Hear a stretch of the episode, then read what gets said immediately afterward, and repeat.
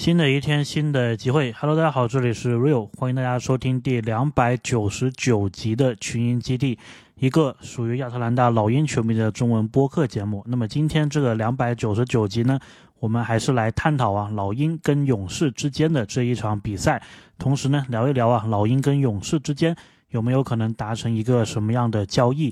那么今天这一场比赛呢，是老鹰常规赛的第四十四场比赛。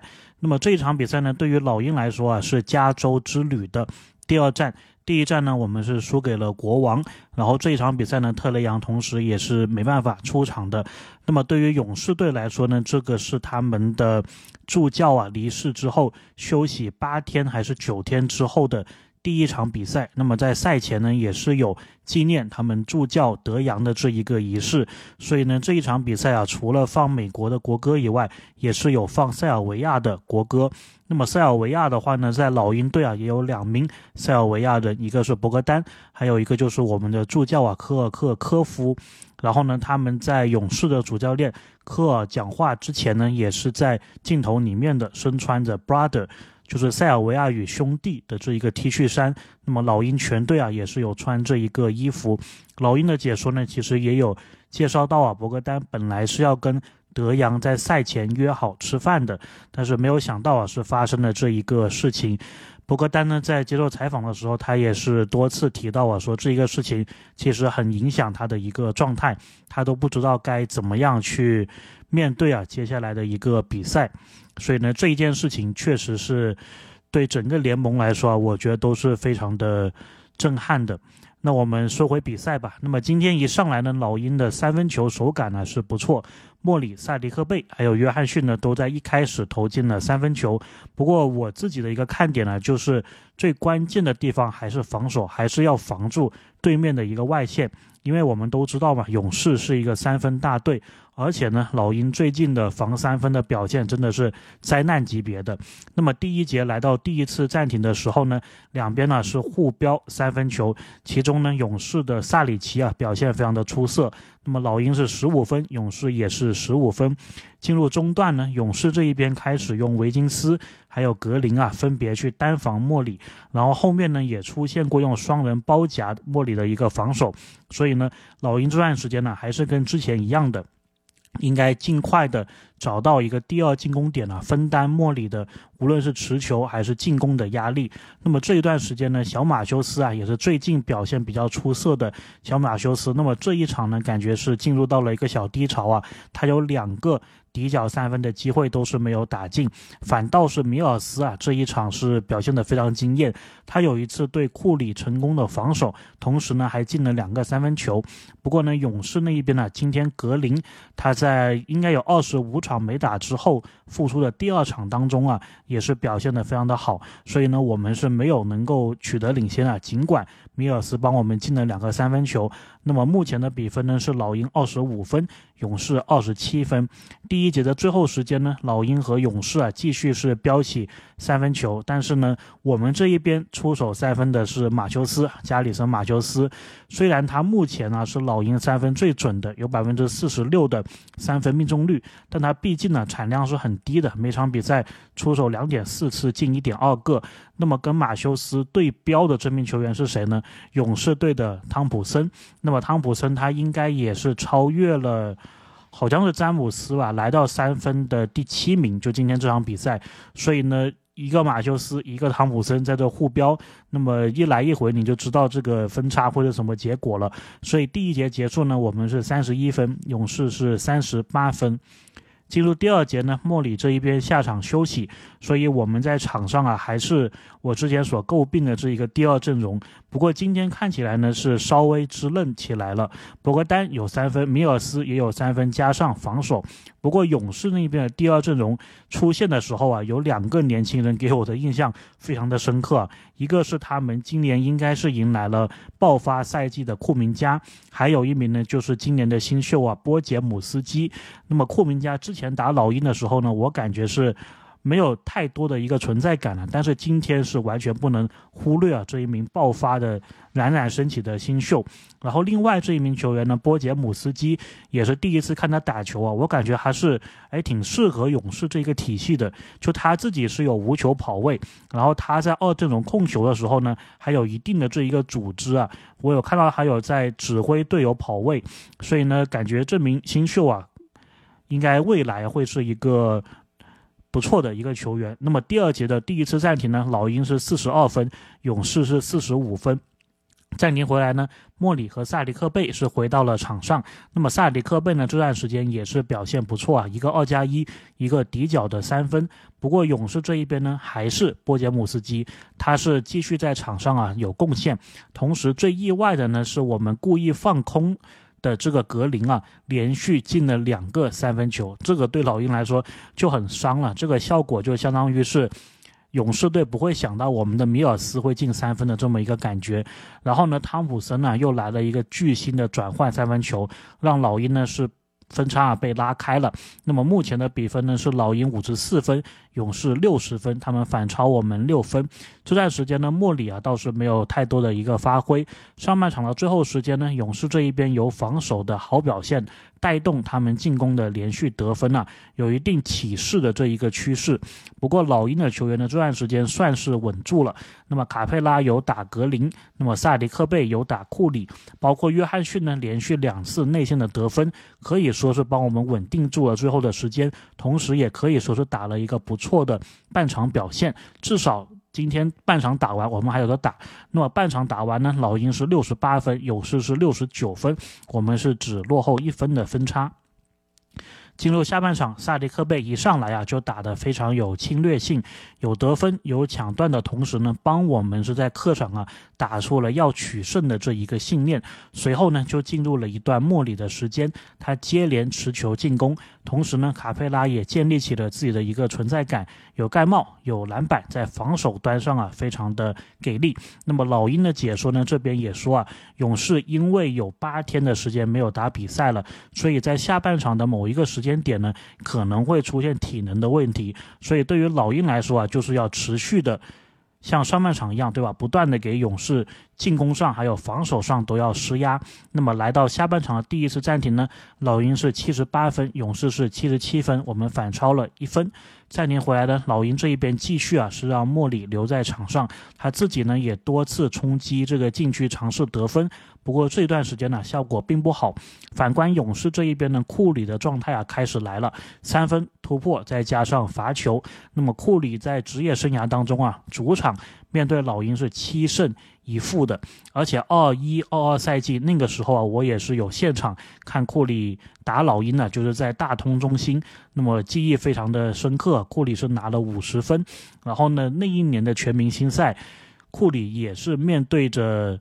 哎，我想想，对库里是面对了特雷杨吧，又是拿了五十分，所以是非常的夸张的一个表现呢。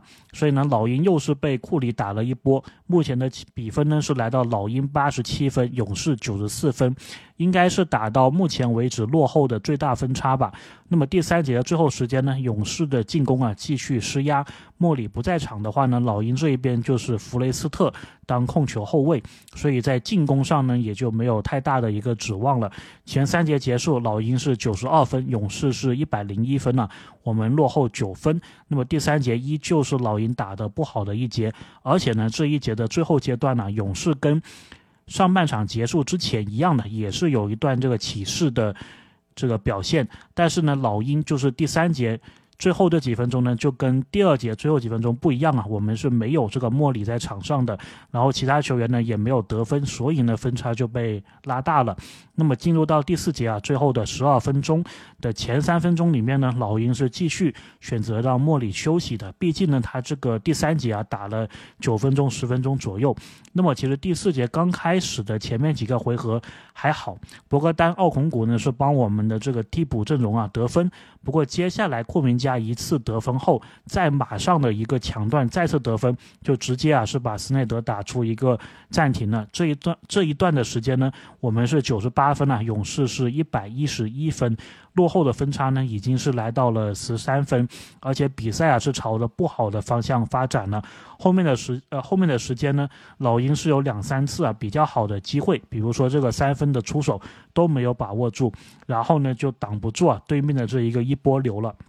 然后我们的防守也是在第四节感觉就突然之间呢没有了这一个强度，所以呢比赛就此打花，还剩五分钟不到的时候呢，我们已经是落后二十分了，所以今天这场比赛就此完结。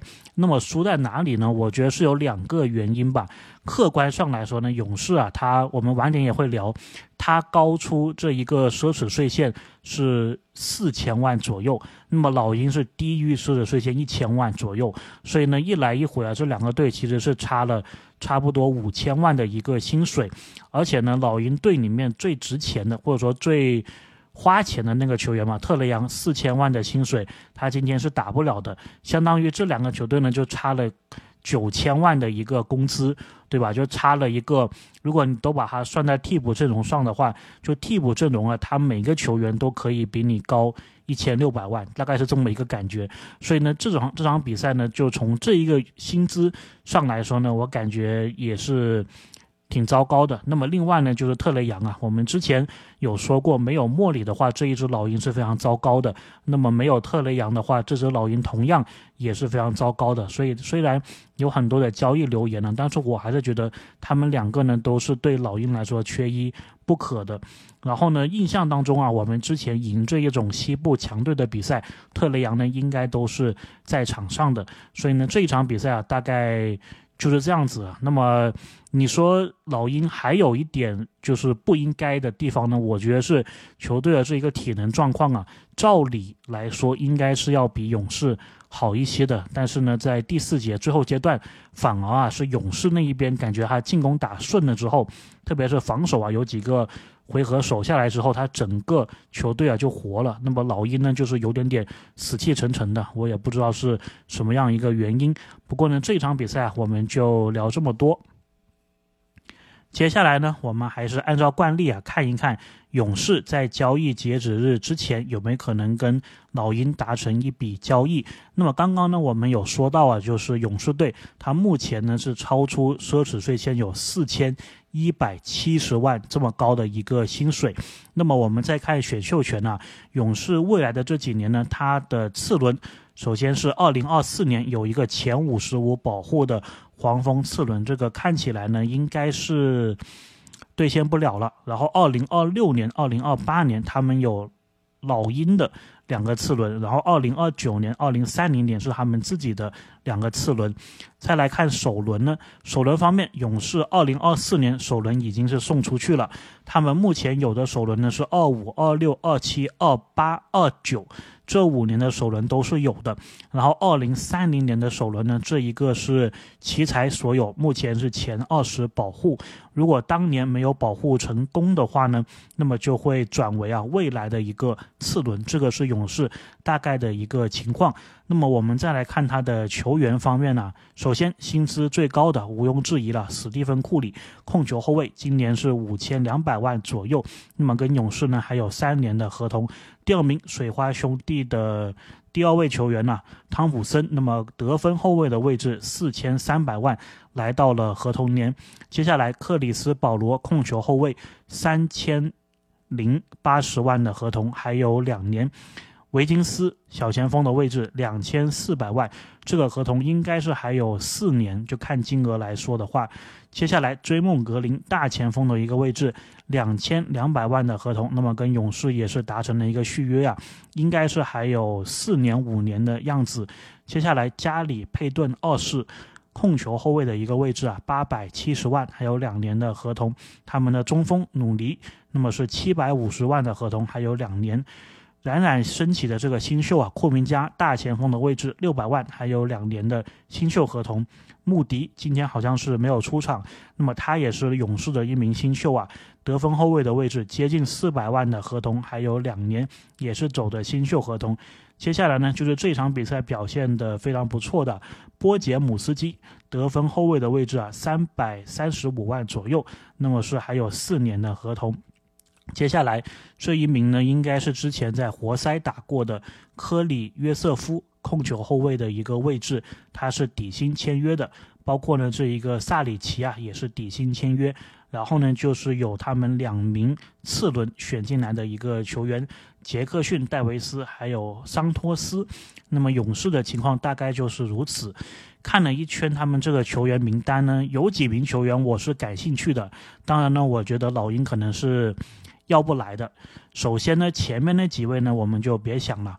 那么维金斯呢，我是觉得很多球迷啊会说维金斯今年这个状态不好，所以呢，感觉老鹰这边有没有机会啊，可以把他交易过来？